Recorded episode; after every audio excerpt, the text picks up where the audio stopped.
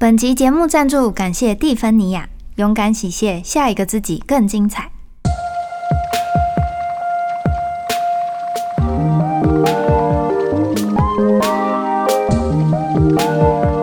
Hello，大家好，欢迎收听今天的宇宙小姐。今天很开心诶，今天呃，应该如果有看我社群的人就知道，前一阵子我有分享，就是嗯，宇宙小姐的 podcast 上线之后，然后我到前一阵子才发现，哦，原来那个 Apple Podcast 有评论的功能。然后同事跟我说，就是他们在上面有看到有一些评论说，就是我们在讲一些怪力乱神的东西。然后我超惊讶的，因为我想说，诶，我之前明明就没什么讲到怪力乱神的部分呢。如果有仔细收听的听众，应该就会知道，其实我是在分享一些，就是我一路走来的灵性学习，然后怎么样让自己变得更好。我大部分在讲的是这些事情吧，我很少讲到怪力乱神的事情吧。所以，为了不要被诬陷。我今天就真的要来讲一些怪力乱神的事。嗯，其实我从小就很自然而然的相信这世界上，比如说有女巫啊，有外星人，有吸血鬼，所以要我用头脑去思考，然后证明这些事情，反而是我比较不能理解的事情。想一想哦，这个世界上明明存在，但是我们不知道的事情那么多，我们怎么会只相信发生在自己眼前的事情呢？这很快吧。好，所以嗯，我先来回答一些大家比较常写信来询问的问题好了。因为我其实蛮常收到大家的来信或私讯，里面就是听完试播集之后，就大家会很想要知道关于阿卡西记录和水晶疗愈的事情。然后在讲这些、分享这些事情之前，就是我想要跟大家分享一个词，叫做共识性。共同的共，时间的时，不知道大家有没有听过这个词？共识用简单的解释来说，就是没有因果关系的巧合。但是这些没有因果关系的巧合，对你来说却会有着特别的意义。举例来说，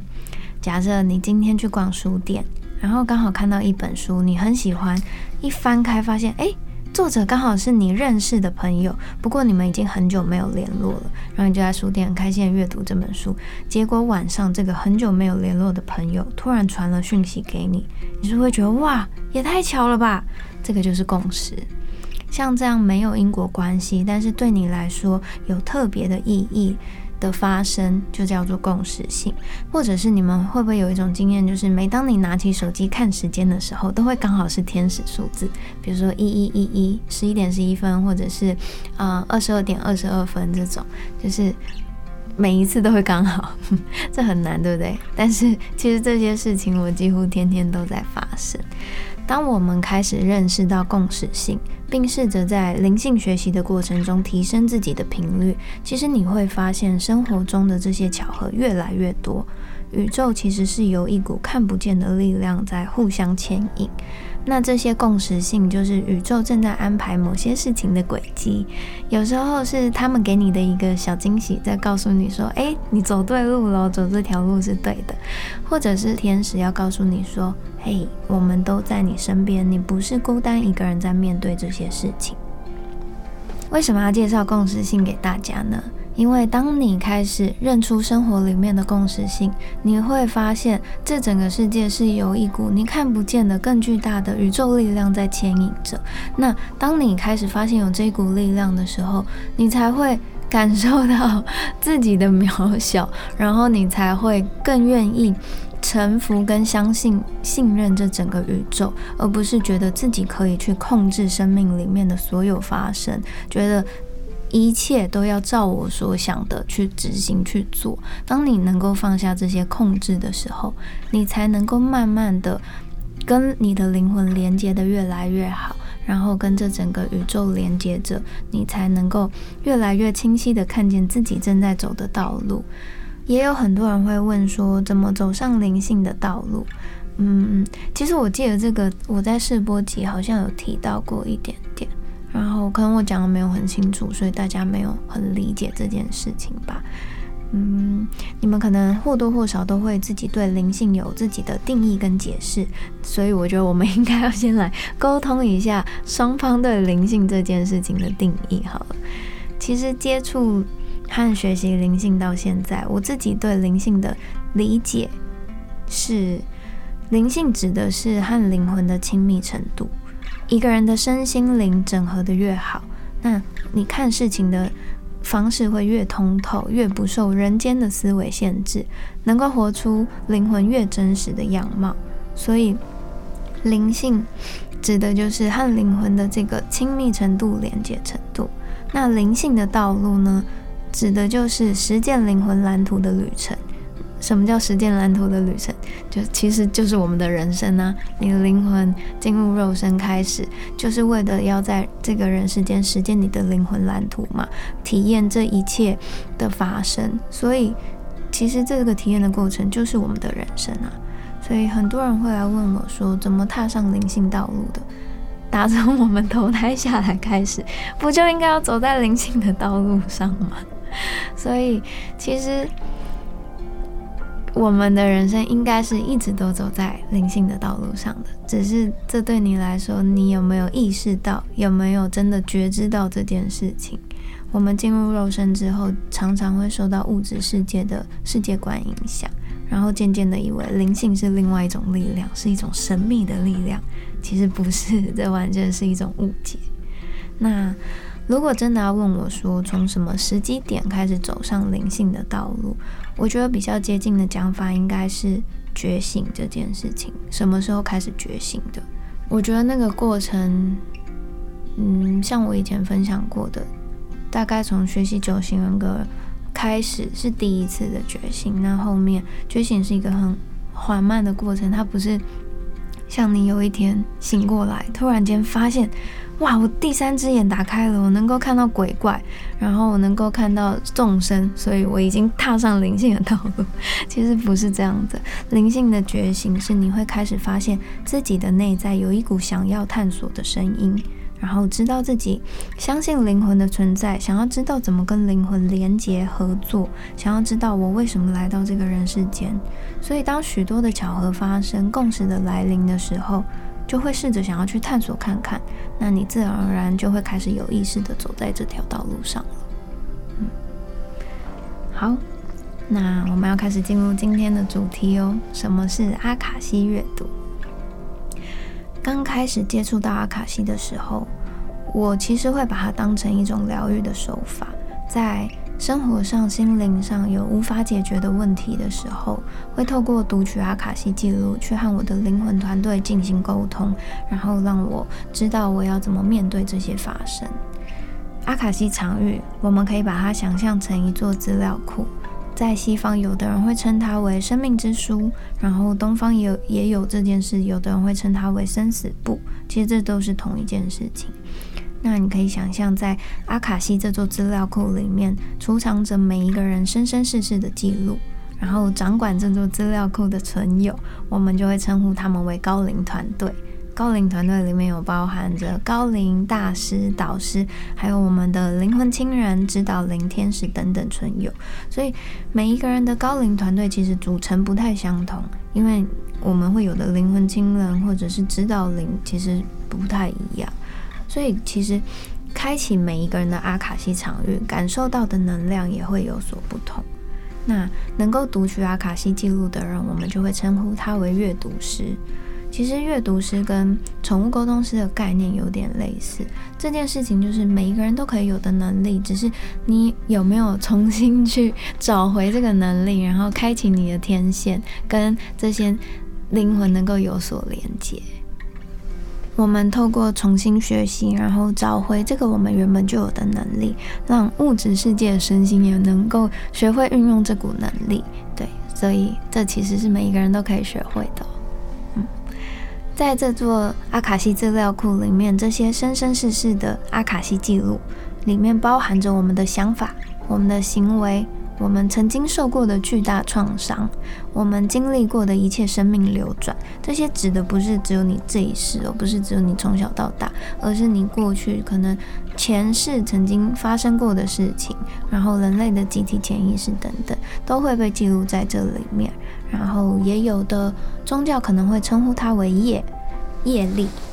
但是大家不要觉得这好像是一个记载着惩罚的资料库，其实业力是来帮助我们灵魂成长的关键。在阿卡西里面，我们可以借由观看这些记录来帮助跟理解这一世要面对的课题是什么。因为这一世要面对的课题很长，其实是你前世尚未了结的那些业力跟那些。因果嘛，所以这也是因为你还没有把那些事情圆满的处理好，所以它变成你带来这一世的课题。那在阿卡西里面，我们就可以帮助我们理解这些东西，然后看见自己与生俱来的个性为什么会是这样，然后自己为什么会一再重复卡关这些事情，或者是我为什么和这个人变成家人、情侣、朋友，对，甚至是能够寻找转化这些业力的方法。跟自己的前世和解，然后让一切事情进入圆满。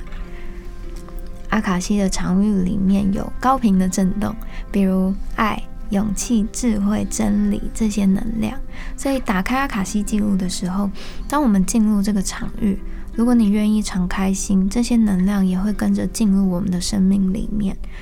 然后掌管这个资料库的高龄团队们、天使们，就会依据你想知道的事情、想解决的问题。以更高维度、更充满爱的视角来给予此时此刻对我们来说最适切的答案。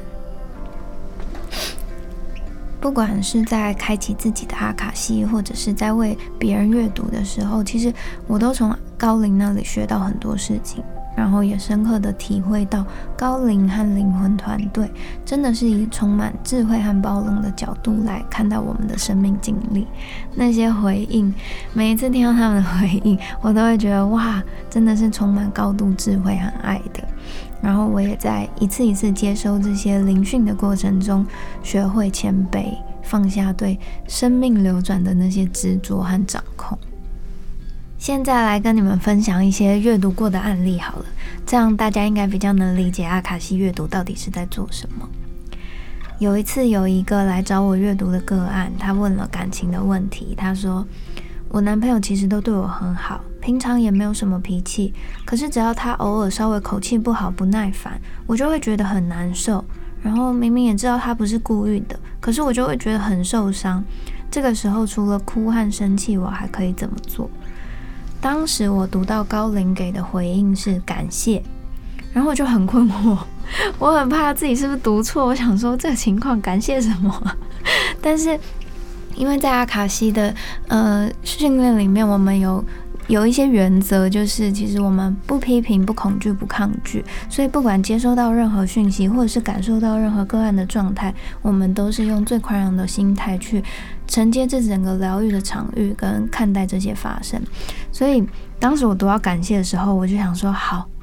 我如果不懂，我一定要再去问高龄，把他问到懂，我才能够好好跟他解释。所以这时候高龄们超级有高度的回应来了，他们说。感谢什么呢？就是要知道会受伤，是因为我们很在乎。那如果你能够知道和在乎的这个人相遇相爱，这是多么不容易的一件事情。它中间要有多少的缘分，经过多少的转折才能够发生。这个时候，如果你愿意想起，然后去感谢这一份相遇，感谢这一份关系的难得。这个感谢的能量会让我们变得包容柔软，也能够从受伤里面找回爱的力量。天哪！我当时听完真的是 感动到流泪，太温柔了。这绝对不是平常被称为小辣椒我会说出来的话。所以其实我就是在这一次一次的阅读当中，开始学会温柔看待一切的发生。然后高龄们除了很有智慧又很温柔之外，有时候还很幽默。他们其实也蛮会呛人的，嗯。另外一次就是我有一个朋友请我帮他开阿卡西阅读，然后因为他每一次开阿卡西，他都会问重复的问题，所以。我有时候会觉得很烦，然后那一天他又在问了一次高龄那个重复了十几次的问题之后，他自己也忍不住问高龄说会不会觉得他很烦？然后当下高龄就立刻开玩笑说超烦，烦死了。然后我们两个就大笑。然后后来高龄其实还是有很温柔的解释说，会问重复的问题其实没有关系，因为如果我们一直问重复的同一个问题，一直在同一个问题卡关，那就代表我们还没有遇见能够打动我们的答案，可以再试试用各种方法去找到那个答案。当时我读完，真的也是立刻站起来拍手。我再次强调，这些真的都不是我原本会有的思维跟想法。每一次他问同一个问题的时候，虽然我都谨记在疗愈场域里面不批判的原则，但我这心里还是忍不住有点想打他，想说你怎么还不醒过来？嗯，但是高龄的这个回复让我在心里面记了很久。所以我就开始能够包容听不懂的别人，然后当我没有遇见能够理解并接受答案的时候，我也不会再勉强自己去妥协。嗯，那前面这两个小小的案例，其实就是在帮助我们转化业力，因为当我们在阿卡西里面放下那些批判和负面的思绪，能够在里面转念的时候，其实就是在转化我们形成这些负面的业力。然后前面有提过，在阿卡西里面可以跟自己的前世，或者是跟我们这一世要面对的一些课题和解嘛，走向圆满。所以我也跟大家分享一个我自己在阿卡西场域里面和金钱达成和解的故事。之前在上阿卡西训练的时候，老师曾经要我们在练习的场域里面观看自己和金钱的关系。然后刚好我自己有发现，一直以来我好像都跟钱很过不去。就是我常常想到要赚钱这件事情，我就会觉得很疲倦。然后任何事情只要想到我要去赚钱，然后我为了赚钱，我必须要做出什么牺牲，或者是跟赚钱扯上什么关系，我心里就会有一股超不舒适的感受出现，就会觉得那好像是。我要放弃某一种艺术性，放弃某一些自我，或者是牺牲很多自己想要做的事情才能够得到的东西。所以，在我不愿意放弃这些事物的状态之下，我常常就会产生一种和金钱很过不去的心情。比如说，我会觉得钱够用就好，我干嘛花那么多的力气去赚？然后一想到商业的行为，就是因为，嗯，我除了是演员这个身份，就是我平常，嗯，也是艺人的身份嘛，所以我。当然会有一些商业行为的产生，可是每次只要一想到这些商业行为，我就会觉得自己变成一个很俗气的人，然后我就一直觉得我有这些想法很奇怪，对，但是我又不知道要怎么去改善它。然后那一次透过阿卡西阅读去寻找和金钱的关系的时候，我才慢慢和金钱和解。那时候是课堂上的同学帮我阅读的，他读到有一世我是一个生在欧洲的小男孩。然后当时的爸爸是一位艺术家，我很喜欢而且很崇拜这样子的爸爸，觉得爸爸真是他的艺术真是太棒了这样。然后当时的妈妈是本来是一个美国有钱人家的千金小姐，她就是爱上爸爸之后就跟随着穷困的艺术家爸爸在欧洲闯荡这样子，她就常常需要变卖自己的首饰来维持我们家里面的生计，然后支持爸爸的梦想。后来。妈妈原本在美国的那个有钱的石油大亨的阿公过世之后，然后妈妈就回去继承财产，然后就再也没有回来欧洲。所以当时的我承接了那个艺术家爸爸觉得金钱很俗气的这个想法，然后我也很埋怨，就是再也没有回来的妈妈，就觉得有钱人果然就是向前看齐，就是你要钱不要我这样，很抓嘛，然后。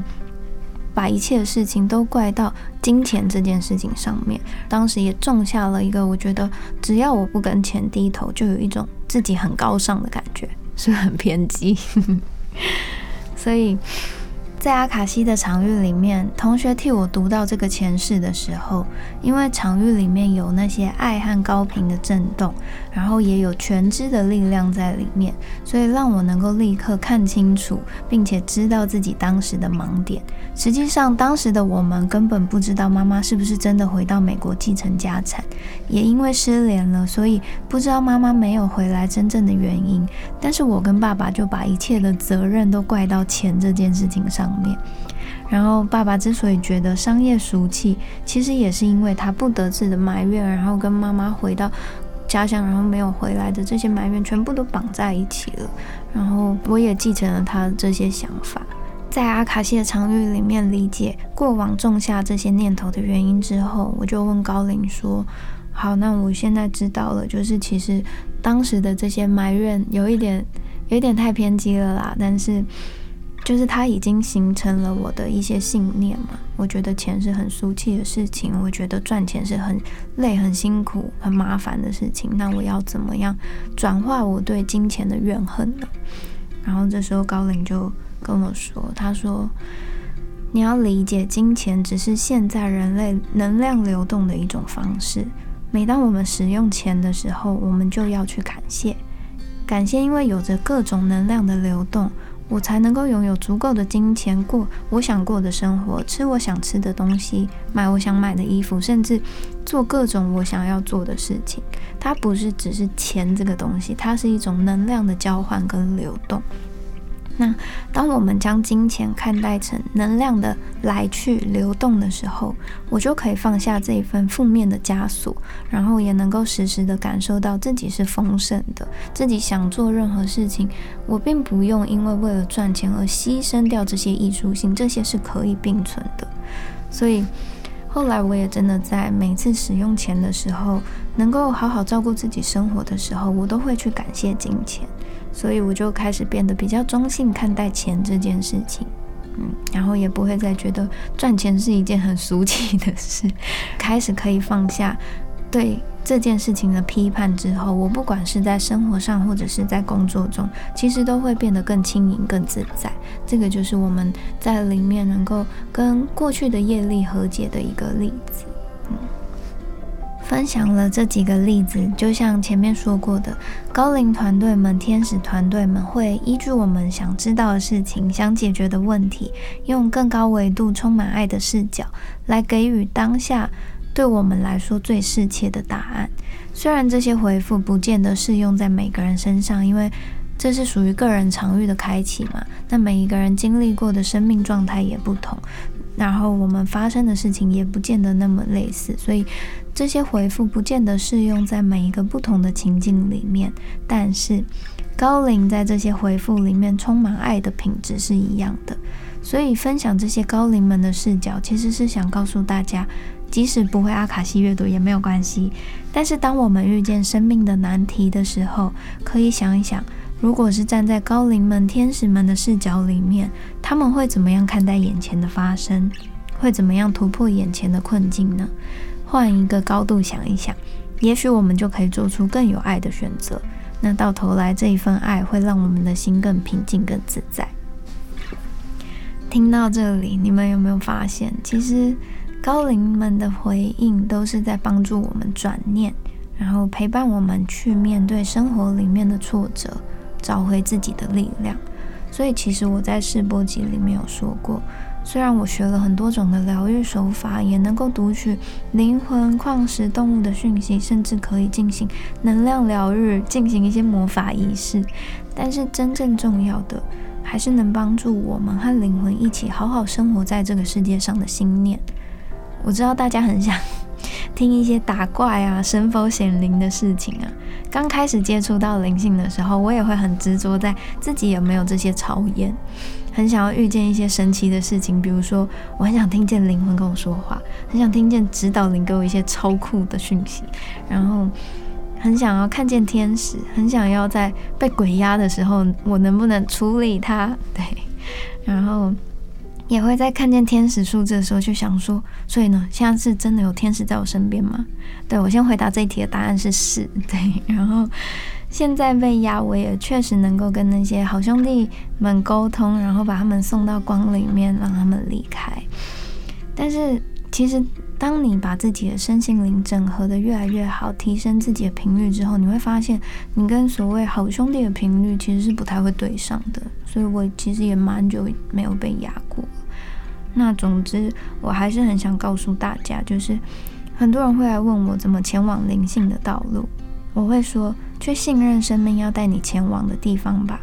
跟随生命之流，和我们的灵魂好好的合作，好好的面对生命里面所有的发生。其实每一刻都是在灵性的道路上。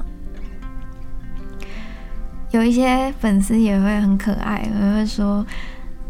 觉得我很勇敢，怎么敢分享这些内容？哎，我觉得，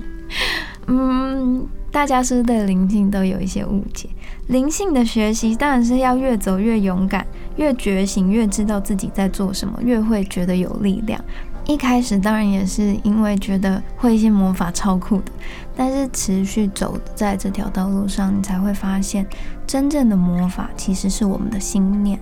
灵性学习能够为我们的心带来力量，面对生活里、工作中人际相处上的所有发生，让我们用更有智慧、更包容的方式看待自己和这整个世界，这才是灵性学习真正的意义。然后到时候你会发现自己和灵魂和宇宙一直都连接着，也越来越能享受在这个世界里面体验玩耍打怪。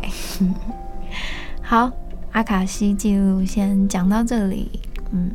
大家如果有兴趣，我很推荐《解密阿卡西》这本书。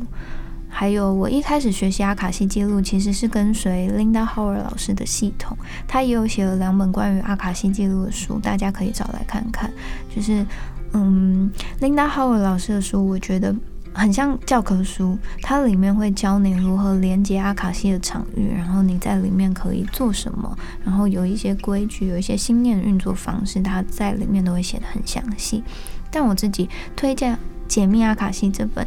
书的理由是，我觉得它的语言再更疗愈、更亲切一点，就是它很像一个你自己贴身的，嗯，贴身的疗愈师，然后。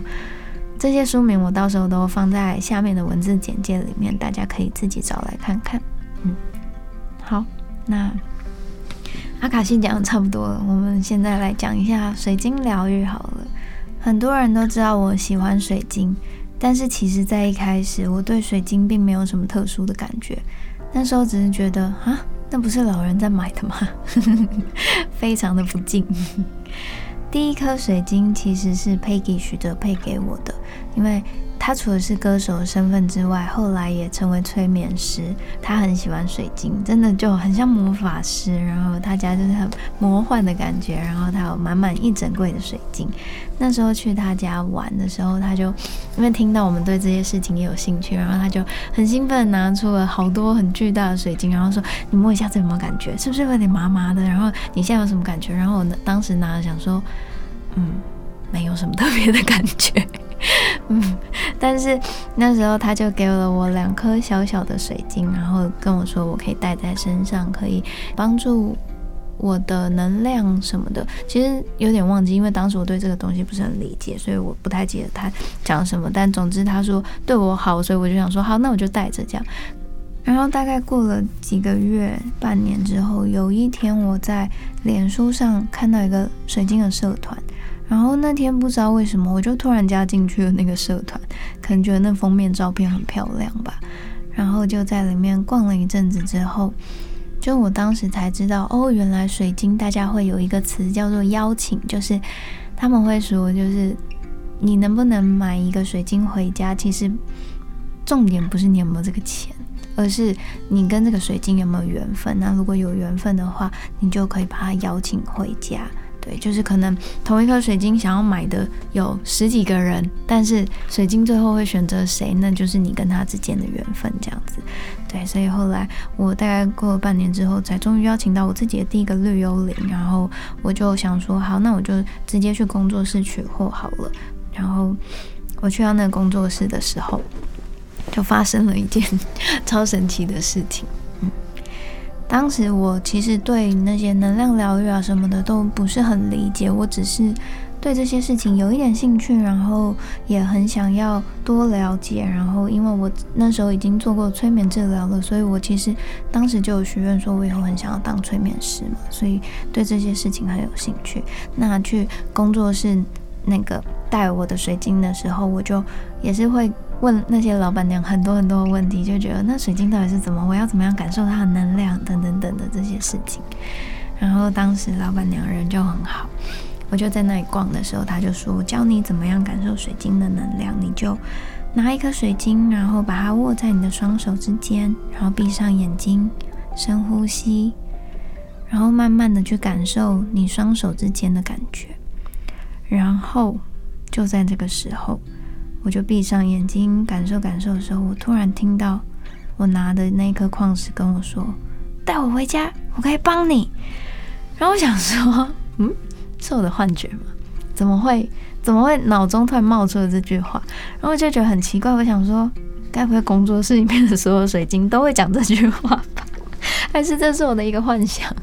然后我就想说：“那我听一下，他说他可以帮我什么好了。”然后他就说，他就很兴奋呢。我拿到的是一颗黄铁矿，小小的。然后他就很兴奋，他就一直说：“你很没有自信啊，然后你很怎么怎么，然后我可以帮你哦，我可以让你变很开心、很有自信。”我想说，到底是真的还是假的？所以我就把它放回去，我没有拿它，我就拿它隔壁的另外一个矿石起来，然后就放在手掌心，一样像妈妈娘教那样，就是放在双手之间，感受一下。没想到这一次。这颗矿石也说话了，他说：“哦，我不是你的，你把我放回去吧。”刚刚不是另外那一棵树，就是他要跟你回去嘛？那我想说这些水晶怎么回事啊？所以后来我就挑了几颗水晶之后，然后我也拿了第一颗跟我说带我回去那那个黄铁矿，总共挑了三颗，然后就放在那老板娘前面。那因为老板娘她其实是上过水晶课的，她会跟矿石连接，然后她也会使用灵摆，所以她就问了每一颗水晶是不是愿意跟我回家这样。然后当她问到那颗黄铁矿的时候，然后他就抬头看着我说：“哎，这颗黄铁矿是不是他自己叫你带他回家？”我当下真傻眼，我想说啊，所以我刚才听到的是真的哦。然后我就觉得一方面觉得很傻眼，但是一方面又觉得很兴奋，想说怎么会发生这种事？我怎么也听得到水晶讲话？所以我就坐在那里跟老板娘聊天聊了很久，然后刚好也聊到就是我很想要找老师学习能量疗愈等等的事情。后来我就去上了老板娘推荐的矿石课，然后在里面学习了怎么跟矿石连接、读取矿石的讯息，然后也可以运用矿石来进行疗愈，就是以前讲过的，把矿石的水晶的能量，因为他们的。能量是很强烈的，震动是很高频的，所以他们可以把他们的能量放进想要疗愈的地方，然后借由这些能量来帮助我们清理、梳理我们卡住的地方等等。嗯，之后有一天，我拿了一颗雷姆尼亚跟水晶，然后启动能量之后，我就开始一直感受到非常强烈、非常纯净的白光。这颗。水晶的能量，它化身成一群小天使的形体，飞在我家中的各个地方，然后告诉我说：“不要害怕，我们会保护这个家，这个家很舒服。”嗯，然后我就听了就觉得蛮开心的。然后因为当时其实上完矿石课之后，就是常常会做跟矿石的能量连接的练习，所以那一天就是我也是用了这颗雷姆尼亚跟水晶来扫描我的身体之后，我就把它放在我心轮的位。然后突然间，我就看到自己化身成一个天使，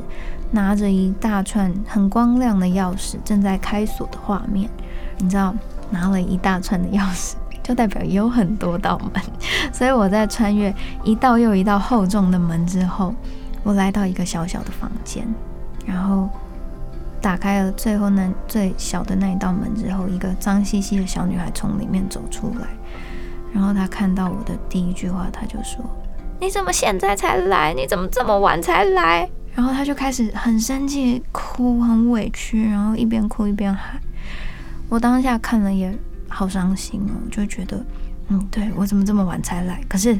可是你到底是谁？你认识我吗？对，然后在那个当下，我才突然意识到，他就是我的内在小孩。我抱着他，然后自己也开始哭了起来。我就跟他说：“对我，对我很晚才来，但是我来救你了。就是我走进那个黑暗的房间，然后拉开窗帘，然后光开始一层又一层的穿透刚刚所有我经过的每一扇门和房间，我的心轮开始变得很温暖。然后我就带着我的内在小孩，就把他的身体洗干净，然后光的导师们也出现，然后给我们祝福。”嗯，这个就是我跟我内在小孩借由水晶的能量连接跟相遇的过程。然后也因为我已经看过，然后接触过我的内在小孩，所以其实我在做和波诺波诺内在小孩清理的时候，其实都还算蛮顺利的。刚好我们前面已经讲过内在小孩疗愈法了，所以我觉得如果有喜欢水晶的。人，或者是你们有在收集水晶，其实也可以试试看，请水晶帮助我们连接内在小孩，也许会有意外收获。嗯，好，这一集的宇宙小姐真的讲了很久吧？希望有满足到大家想听故事的心愿。然后有一段时间啊，我在演员这个工作其实蛮沮丧的，当时。蛮想离开这份工作的，也会觉得自己其实，在灵性的领域是不是比较有天分，所以我就很想要转换跑道嘛。然后当时有人问我说：“那你想换去哪里？”的时候，我都会说：“我要去走灵性的道路。”现在朋友回想起来，都会觉得当时的自己蛮好笑的。朋友开玩笑说：“当时的我们就以为自己是要从建国路转到信义路啊。”其实后来离真的。去闭关一段时间，然后离开一段时间，才会发现生活里面的每一刻，其实都是灵性的修炼。嗯，每一刻都是充满灵性的。那即使我们拥有很多灵性相关的知识，到头来我们还是得在生活里面实践它、运用它才有意义。所以，当我们过度执着于掌控自己的生命的时候，我们很容易就会忽略灵魂在跟你打招呼。在跟你说：“嘿，我在这里哦。” 每当觉得生活很不顺的时候，或者是充满很多艰难的时候，你可以停下来，深呼吸，然后从现在开始，试着留意看看生活里面的共识性，去看看这个世界，试着倾听新的声音。你们想听的那些怪力乱神啊、天方夜谭啊，其实天天都在发生，只是我们有没有去看见呢？好，这一集的宇宙小姐就到这里我们下周见喽拜拜。